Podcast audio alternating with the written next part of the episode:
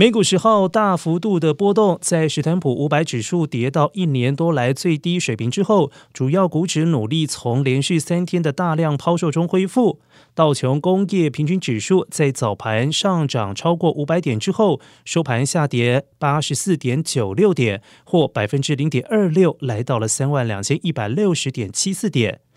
史坦普五百指数微升九点八一点，或百分之零点二五，来到四千一点零五点。纳斯达克综合指数上涨一百一十四点四二点，或百分之零点九八，来到一万一千七百三十七点六七点。